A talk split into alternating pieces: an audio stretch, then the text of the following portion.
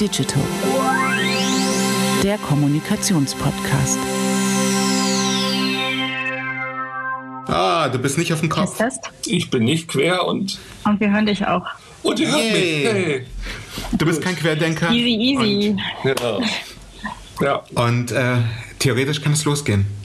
Ja, das stimmt. Ich glaube, Christine, die letzten zehn Aufnahmen, die wir hatten, es gab noch nie einen Spaziergang. Meine These ist, dass alle Tools zu Hardcore-Pandemie-Zeiten sehr viel besser funktioniert haben und seitdem sich alles ein bisschen entspannt, die Tools in der, in der Qualität massiv abgebrochen haben. Also ich habe, wir haben, wir haben in den Hardcore-Zeiten so viel mehr aufgenommen. Voll. Und es hat immer funktioniert. Es gab nie Probleme. Also, liebe Leute da draußen, ähm, ihr kommt diesmal anders rein hier bei Talking Digital als sonst. Normalerweise begrüßen wir euch mit einem harten Cut und tun so, als ob alles super mega gut sei. Heute kriegt ihr die ungefilterte Realität und Wirklichkeit. Nichts ist gut, weil dieses wie Philipp Westermeier sagen würde, Podcast-Game mhm. total kaputt ist. Wir haben über die letzten Monate diverse Tools getestet. Äh, Riverside, Squadcast, was hatten wir noch? Zencaster. Und sie funktionieren alle nicht. Also ja, das Problem sitzt immer vor dem Computer und nicht im Computer, schon klar. Danke für die Sprüche, kann ich mir schenken. Im Ernst, wenn es da draußen irgendein Tool gibt, von dem ihr sagt, das ist noch relativ neu und das funktioniert stabil und das ist einfach zu bedienen, und zwar so einfach, dass ein Mensch über 40 es auch nutzen kann, dann freuen wir uns über Hinweise mit dem Hashtag Talking Digital auf Twitter oder LinkedIn. Das soll aber gar nicht unser heutiges Thema sein, sondern eventuell habt ihr, naja, klar, wisst ihr schon, worum es geht, weil ihr habt es gelesen.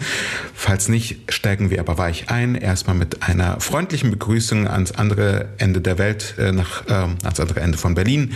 Hallo Christine. Hallo Sacha, einmal durchatmen, alles wird gut. es regt mich krass auf. Also ich meine, es ist noch keine zehn Episoden her, da musste ich die Episode mit Celine äh, Flores Villas, ich glaube, dreimal aufnehmen und sie jedes Mal um Entschuldigung bitten, dass irgendwas nicht geklappt hat. Das ist doch echt verrückt. Also wir können innerhalb von Monaten einen Impfstoff gegen Corona entwickeln, aber kein Tool bauen, mit dem man äh, zuverlässig Podcasts aufnehmen kann. Was ist das für eine Welt, in der wir leben? An, die, an dieser Stelle schöne Grüße an Celine und vielen Dank äh, für die Geduld, würde ich sagen. Voll. Und auch ein schöner Gruß nach Mainz und vielen Dank an äh, unter anderem BioNTech, dass sie es geschafft haben, innerhalb kürzester Zeit uns allen äh, einen Impfstoff zu entwickeln, der dafür gesorgt hat, dass die meisten von uns relativ unbeschadet äh, seit dem Ausbruch von Corona leben können. Aber das ist eine andere Geschichte. Wir sind heute im Gesundheitsbereich, ähm, beschäftigen uns aber nicht nur mit dem Thema Gesundheit und äh, auch mit dem Thema Kommunikation rund um Gesundheitsthemen. Das wird sicherlich irgendwo auch eine Facette sein, sondern es gibt einen Trend, der seit Monaten äh, durch die Presse bearbeitet und diskutiert wird. Äh, ich habe gestern die neue Ausgabe von Media in den Händen halten dürfen, die offiziell am Montag erscheint. Äh, Titelseite Die Rache der Generation Z Quiet Quitting.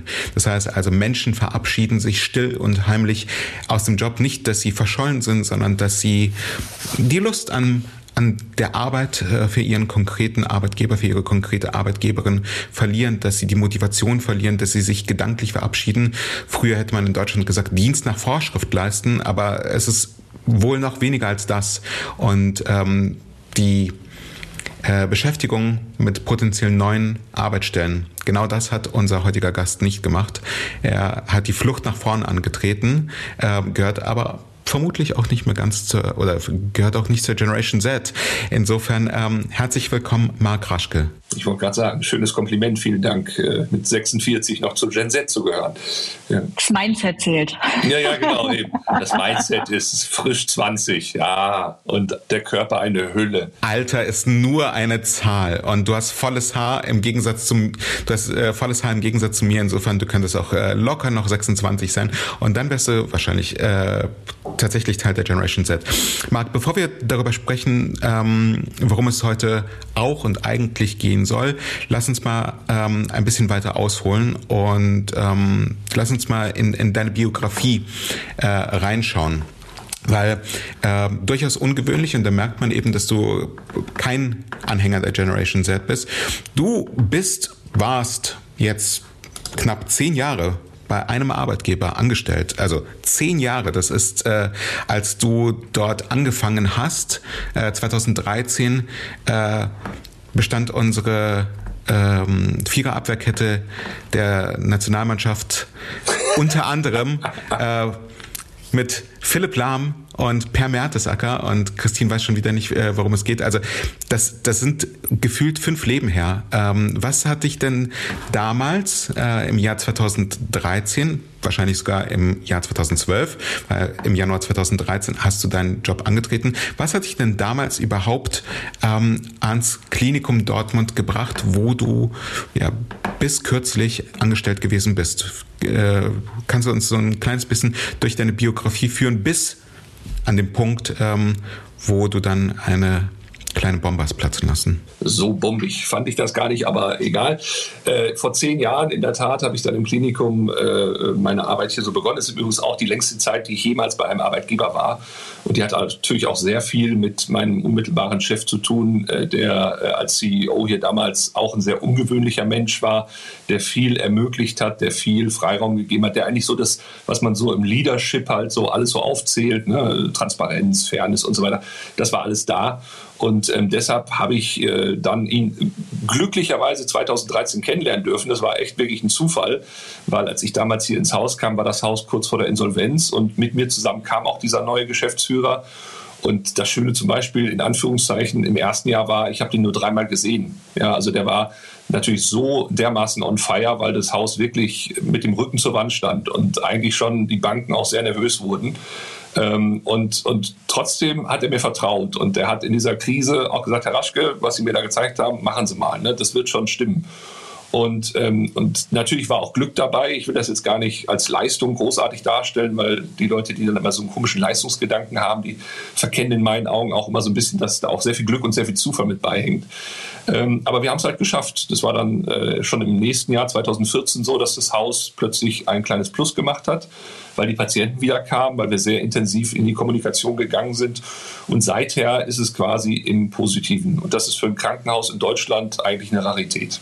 Kannst du uns bitte noch so ein kleines bisschen in die Welt einführen, in der du dich befindest? Also was macht ein Head of Corporate Communications eines Krankenhauses? Das ist in der Tat eine, eine, Branche, an die man nicht sofort denkt, wenn man über Kommunikation nachdenkt. Aber in den letzten Jahren hat sich da viel getan und äh, unter anderem auch, weil wir auch als in Anführungszeichen so ein bisschen Flaggschiff in der Szene losgegangen sind und zum Beispiel sehr intensiv in die sozialen Kamele, äh, Kamele in die sozialen Kanäle gegangen sind. Ähm, das hat sicherlich vor uns äh, kaum ein Haus bislang so in Deutschland gemacht.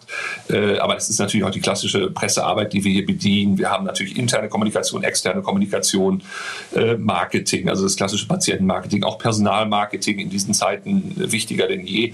Also das ist schon eine ziemliche Bandbreite. Und wenn ich dann manchmal auch so Kollegen aus anderen Branchen höre, die dann schon jammern, wenn sie irgendwie in ihrem Bereich Bereich Personalmarketing oder sowas dann verantwortlich sind und da schon on fire sind, dann denke ich immer so, ja, dann kommt man ins Krankenhaus, da hast du alles äh, gebündelt und äh, im Quadrat.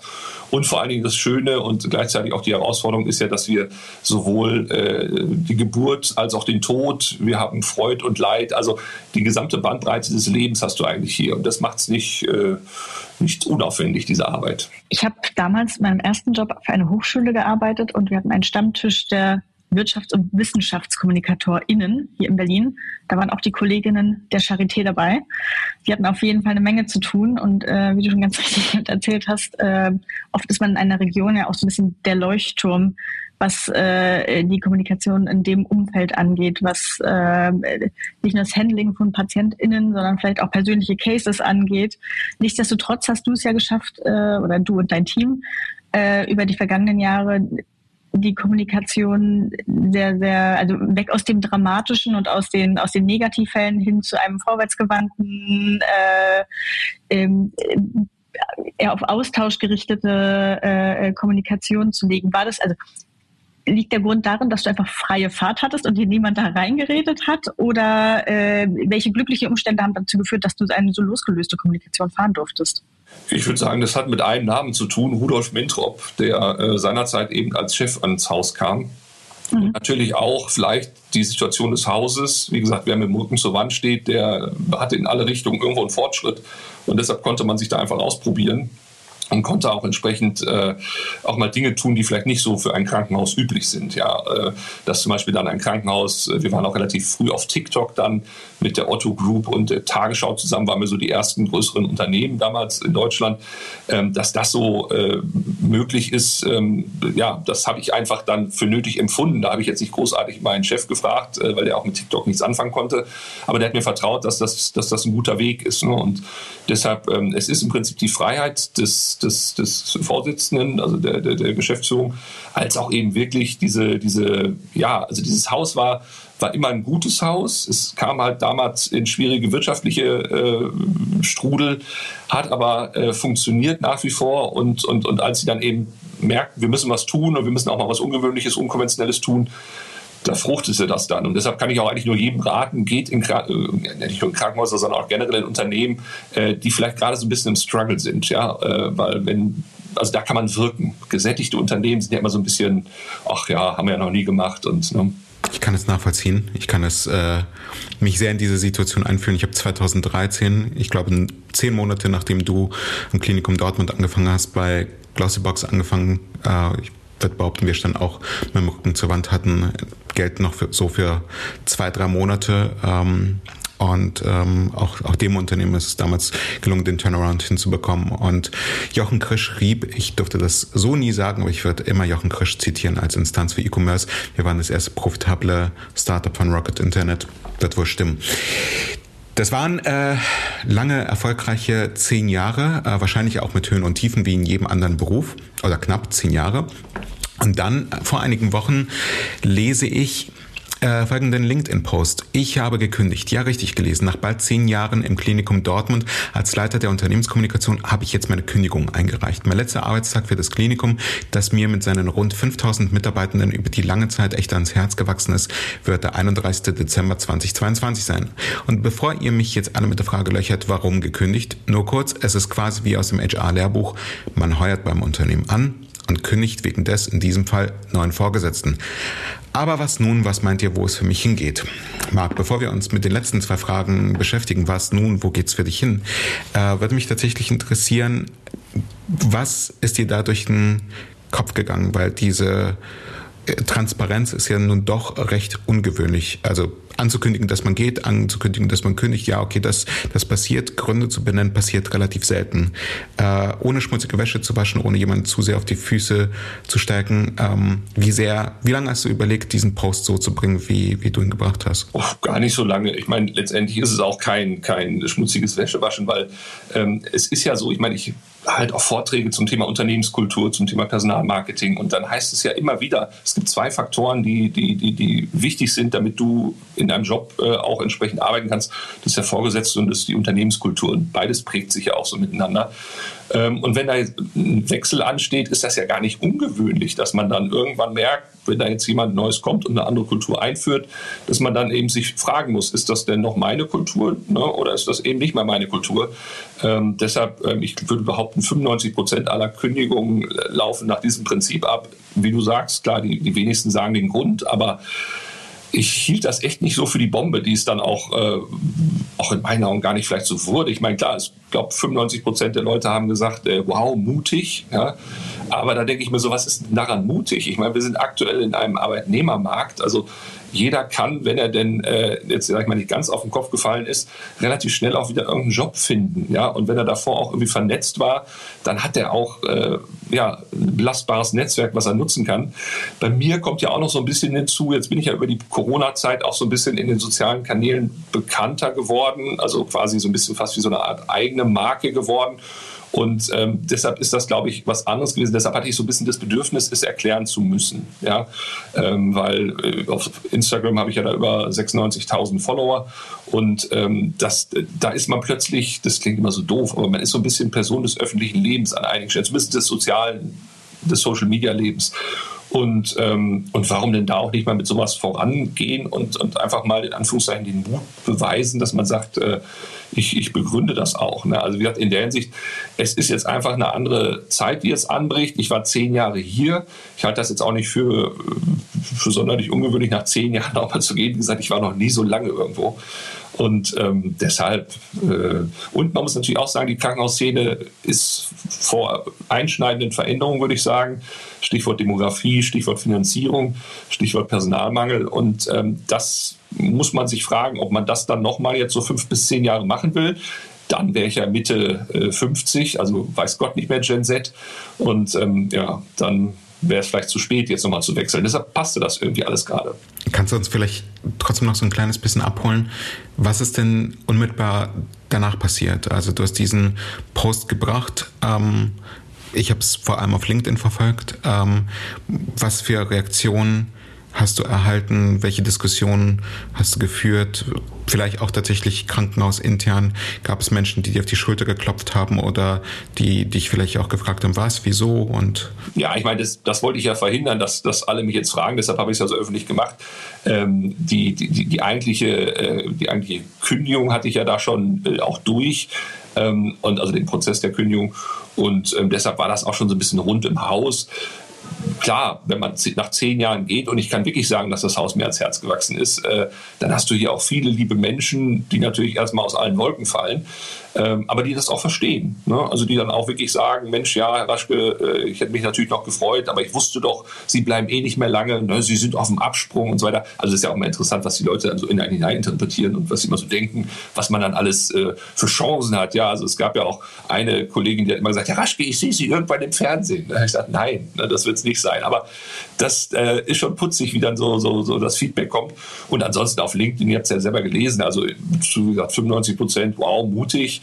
Ähm, und ich, also es, es, war gar nicht so, die, wie gesagt, auch in der, in der Reaktion dann war es gar nicht so die Bombe. Also dieses, dieses LinkedIn-Posting nicht, ne, dass ich gekündigt habe, klar, das hat in der Szene auch für Aufsehen gesorgt, also gerade in der Krankenhausszene, ähm, weil wir da wirklich in den letzten, sag ich mal, fünf, sechs Jahren so gefühlt äh, drei Dutzend, vier Dutzend Preise gewonnen haben und Auszeichnungen und das, das macht ja sonst kein Krankenhaus. Also es ist schon ungewöhnlich, ja. Und also wir reden ja mal viel über authentische Kommunikation, gerade wenn es um Personalmarken geht. Gab es aber auch negative Rückmeldungen oder war es jetzt ein durchweg positives Feedback, was du erhalten hast daraufhin? Ich persönlich habe eher positiv und eigentlich nur positiv erhalten. Ich habe nur irgendwo gelesen, irgendwo auf, ich glaube, es war auch LinkedIn, hat jemand darunter geschrieben, so, ja, das ist ja ganz schön äh, doof, wenn dann so ein Pressesprecher äh, sich da so äußert. Ja, aber muss man ja sagen, ich äh, bin ja, und das hat der Kollege, glaube ich, ein bisschen verkannt, ich bin ja auf LinkedIn nicht der Pressesprecher, sondern ich bin ja erstmal der Marc Raschke. Ne?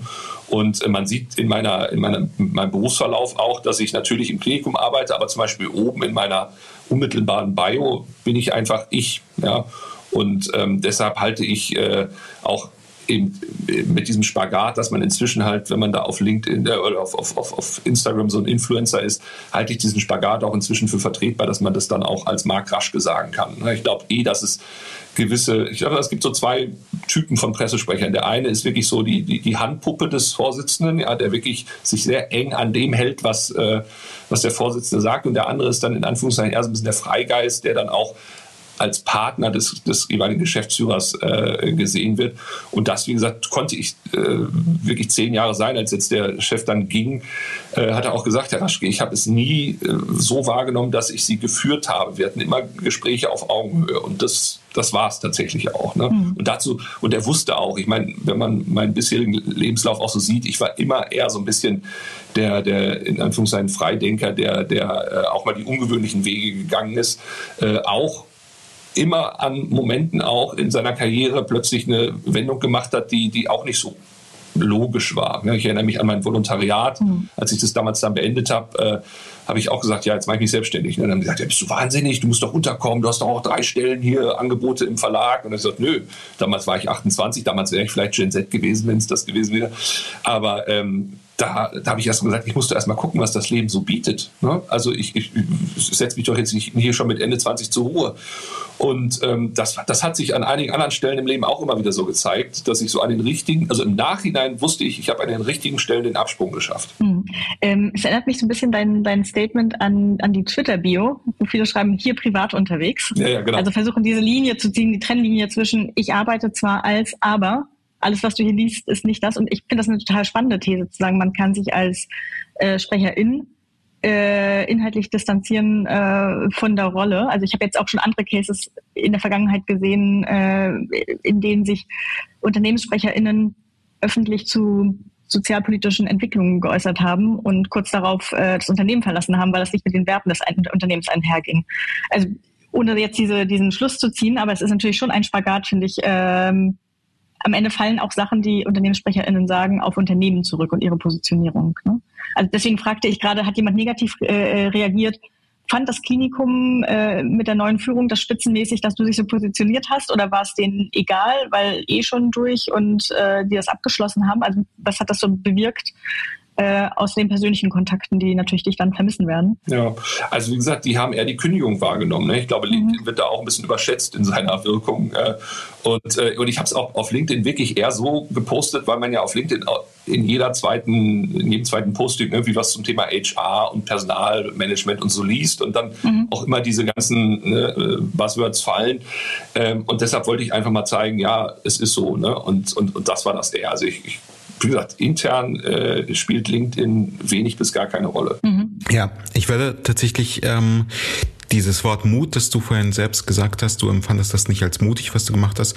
Ich werde dir dahingehend widersprechen, weil ich selbst mal gekündigt habe aus einer Situation heraus, in der ich nicht den Mut hatte, klar zu benennen, weder intern noch extern, was mich eigentlich dazu bringt, das Unternehmen zu verlassen. Äh, nicht ich, sondern meine übrig gebliebenen KollegInnen hatten das große Glück, dass mein Geschäftsführer, mein damaliger, mich äh, an meinem letzten Arbeitstag angesprochen hat und gefragt hat, sag mal, was, was soll das hier, warum gehst du? Und ähm, ich ihm erklärt habe, dass die Gründe genau die gleichen waren wie bei dir. Ich hatte einen neuen Vorgesetzten, den ich menschlich tatsächlich sehr geschätzt habe, aber dessen Kultur im, im Job einfach nicht mit meinen Werten übereingestimmt hat und äh, meine Arbeit einfach überhaupt nicht die Chance hatte, gut zu wirken, wie das vorher eben der Fall gewesen ist. Und ähm, äh, es gab am Ende eine Konsequenz daraus ähm, und äh, der, der Geschäftsführer hat sich das tatsächlich auch ähm, zu Herzen genommen. Das war gar nicht meine Intention. Ähm, wenn wir jetzt an diese Bewegung denken, die, die gerade stattfindet, also dieses Quiet Quitting, dass Menschen im Kontext von Corona, vielleicht auch im Kontext ähm, des Ukraine-Kriegs, sich und ihr Leben hinterfragen und äh, überlegen, wohin möchte ich eigentlich im Leben? Ist das, was, was ich hier mache, etwas, wofür ich in 20, oder worauf ich mit 20, in 20 Jahren noch mit Stolz zurückblicken werde? Ähm, dass, dass sie dann unter Umständen Nein sagen und sich neu orientieren wollen und dann eben auch äh, das nicht klar benennen. Ähm, würdest du Menschen empfehlen, deinem, deinem Vorbild zu folgen und offensiver Missstände anzusprechen bei Kündigung oder vor der Kündigung oder nach der Kündigung? Oder ist das etwas, wo man sich vielleicht auch selbst als Individuum überschätzt und, und seinen Wirkungsgrad? Ich glaube, man überschätzt sich. Ich kann absolut nachvollziehen, dass Menschen inzwischen einfach äh, still gekündigt haben, äh, weil nach den Erfahrungen mit Corona und dem ganzen Stress, den man jetzt noch mit Krieg, Gaspreise und so weiter, Inflation hat, ähm, da bist du irgendwie auch gelähmt an vielen Stellen. Und ich kann mir auch vorstellen, äh, da gehört auch eine Kraft, eine Resilienz dazu, das nicht nah an sich heranzulassen. Ähm, gleichzeitig die Erfahrung, die man mit seinem Arbeitgeber in der Pandemie gemacht hat. Ich meine, da hat man ja auch die witzigsten Stories gehört, ne, dass dann Leute trotzdem ins Büro kommen mussten und so. Ne? Dass, dass, äh, also, dass man da dann irgendwann sagte, mal, ich, ich kann jetzt einfach nicht mehr, aber ich habe auch gerade keine Kraft zu gehen oder keine Kraft, mich zu äh, weiterzuentwickeln oder wegzubewerben. Ähm, das, das kann ich absolut nachvollziehen. Und da muss jeder seinen Weg gehen. Und deshalb halte ich das äh, auch mit den jeweiligen Rahmenbedingungen, die, die jedes Leben so mit sich bringt, echt für eine sehr individuelle Entscheidung, wie man das macht.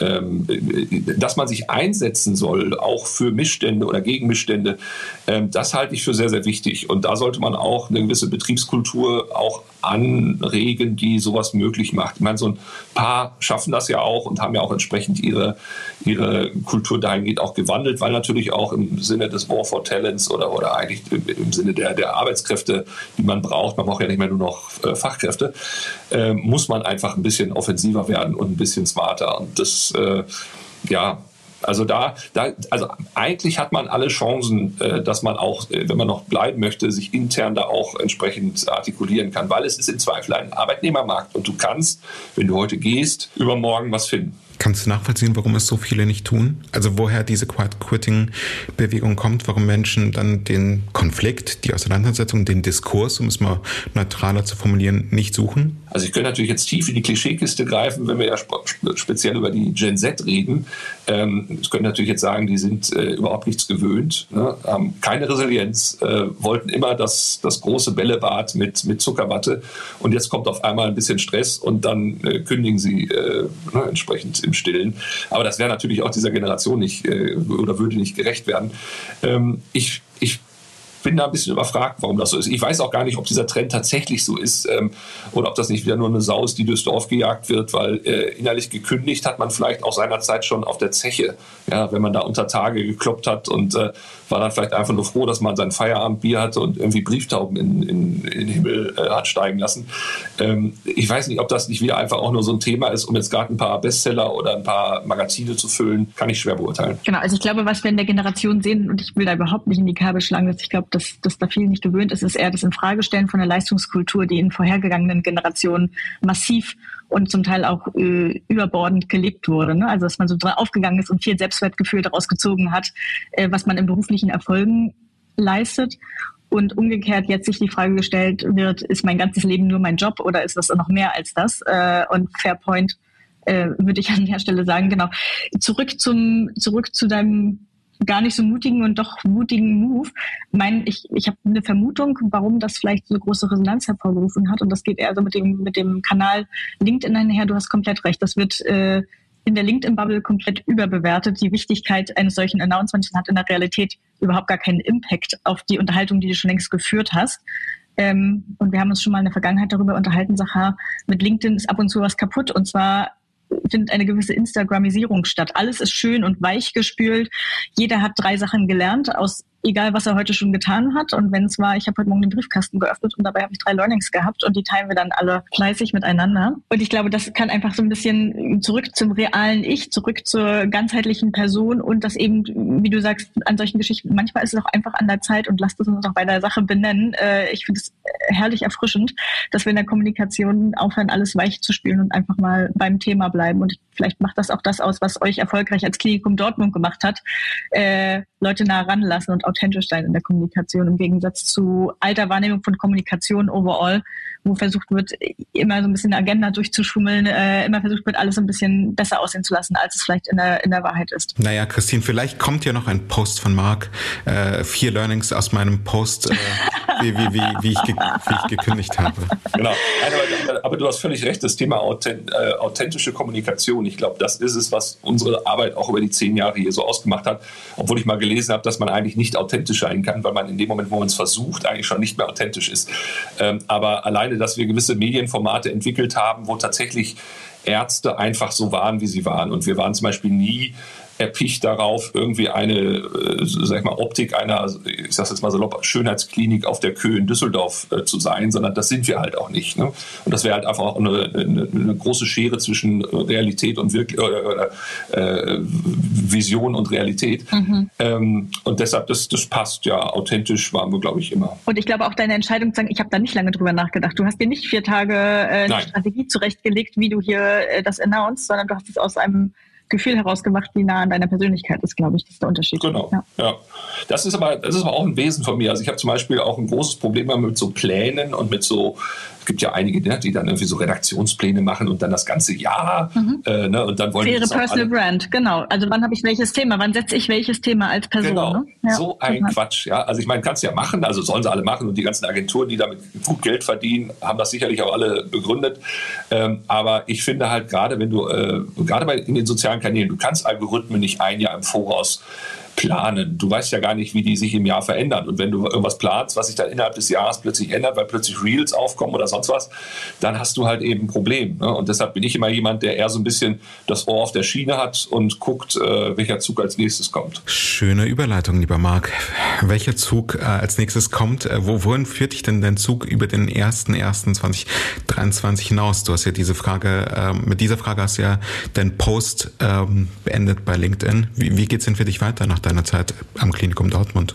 Also ich habe ja parallel immer schon auch selbstständig äh, viel getan und äh, bin halt auch jemand, der während der Angestelltenzeit auch immer eigentlich mich selbstständig gefühlt habe. Ja, also es war immer das Thema eigentlich nicht so, dass ich hier in irgendeiner Verwaltung angekommen bin, sondern ich durfte halt freiberuflich sein quasi, ne, obwohl ich angestellt war. Und deshalb ist es kein, kein großes Geheimnis, dass ich das darüber hinaus jetzt machen werde.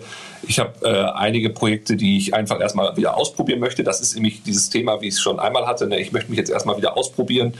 Ähm, das ist zum Beispiel, dass ich eine, bei einer App, die kann ich jetzt zwar noch nicht genau announcen, wie man so schön sagt, aber äh, da werde ich mit einsteigen. Die, da geht es so im Bereich PR, HR um die Sache. Ähm, dann äh, gründe ich mit äh, ein paar Kollegen zusammen eine Agentur äh, werde da natürlich die entsprechende Beratungsleistung, die ich bislang auch so gemacht habe, dann jetzt äh, noch weiter äh, konzentrieren. Ähm, dann gibt es noch, kann ich auch noch nicht announcen, deshalb, ich weiß nicht genau, wann das alles hier so ausgestrahlt wird, aber äh, dann wird es noch eine Kooperation geben mit einer ganz, ganz lieben Kollegin, die auch ein sehr, sehr großes Netzwerk bis vor kurzem hatte und jetzt äh, bald dann wieder haben wird. Und das werde ich auch mit betreuen. Ja, ja, genau, ich merke schon, da sind gerade die Fragezeichen in den Gesichtern. Ich kann das alles noch nicht verraten, deshalb, es tut mir leid.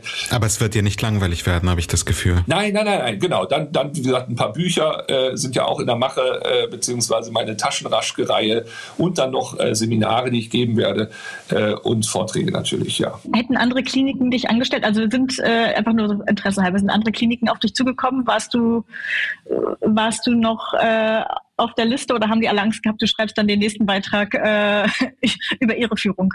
Nein, also es gab tatsächlich äh, oder gibt auch immer noch Kliniken, die mich da ansprechen. Mhm. Ähm, das Problem ist, glaube ich, so ein bisschen, ich bin in dem, was ich so bin als Person, glaube ich, so ein bisschen der klassischen Rolle des Unternehmenskommunikationssprechers entwachsen. Ne? Und deshalb haben, glaube ich, einige Krankenhäuser tatsächlich ein bisschen Probleme mit mir. Das hatten die aber da vorher schon, äh, weil die einfach in Anführungszeichen sich im wahrsten des Wortes sich vielleicht mich auch gar nicht leisten konnten oder auch, auch gesagt haben, mein Gott, ist ja schön, was der macht, aber wir können das leider hier nicht realisieren. Mhm. Ne?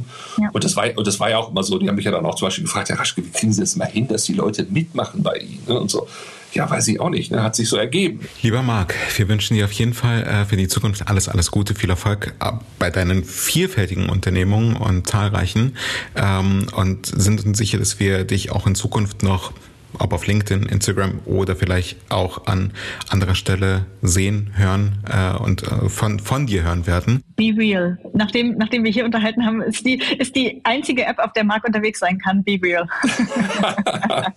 das ist ein, ein, sehr schönes Kompliment. Ja. Vielleicht ist das ja die App, in der er einsteigen, in die er einsteigen wird, ähm, anders als, als wir gerade denken. Nein, im Ernst. Ähm, App ist ein gutes Stichwort, ähm, weil was uns noch fehlt, ist dein Talking Digital Tooltip. Das heißt also äh, die Empfehlung, ohne welches Instrument, ohne welche App, ohne welches Gadget du in Zukunft nicht mehr leben möchtest und was vielleicht auch das Leben unserer HörerInnen verbessern kann. Was ist dein Tipp? Ja, also ich habe nicht nur in Zukunft, sondern auch in der Vergangenheit mit dieser App nicht leben können, weil äh, oder ohne diese App nicht leben können, weil sie äh, mich da in dieser äh, Zeit, wo ich dann wirklich, äh, sag ich mal, wie die Jungfrau zum Kinde dann plötzlich Influencer wurde auf Instagram, äh, mir das, das Bearbeiten von Bildern sehr erleichtert hat. Also ich nutze Snapseed. Das ist äh, eine kostenlose App, die auch sehr, sehr äh, wirklich usable ist. Ja, also ich muss ganz ehrlich sagen, klar, es gibt ja welche, die sagen, ja, Photoshop gibt es doch auch und was weiß ich nicht alles. Alles richtig, alles gut, sollen auch die Profis machen. Aber ich finde, mit Snapseed habe ich wirklich eine schöne, äh, ja, intuitiv bedienbare App kann ich nur empfehlen. Plus One, wie man äh, im Google-Universum sagt, denn äh, an dieser Stelle Sache der Hinweis, Snapseed ist aus äh, dem Hause Google und deswegen äh, Plus One mag äh, das perfekte Tool für alle Bildthemen. Vor ein paar Wochen hatten wir Richard Gutjahr zu Gast, der hier Canva empfohlen hat. Und für all diejenigen, die vielleicht mit Canva nicht ganz so gut zurechtkommen, ist Snapseed eine gute Alternative oder andersrum. Äh, je nachdem, in jedem Fall danken wir dir, Marc, äh, für deine Offenheit, für deine Transparenz und deine Gedanken und wünschen dir alles Gute und viel Erfolg. Und für euch da draußen, die ihr mit Marc, mit uns diskutieren wollt, ähm, zum Thema Quiet Quitting oder Loud Quitting oder Darüber hinaus äh, tut es gerne auf Twitter, auf LinkedIn mit dem Hashtag Talking Digital. Wir freuen uns auf die Diskussion mit euch. Bleibt gesund und bis bald. Danke, Marc. Danke euch.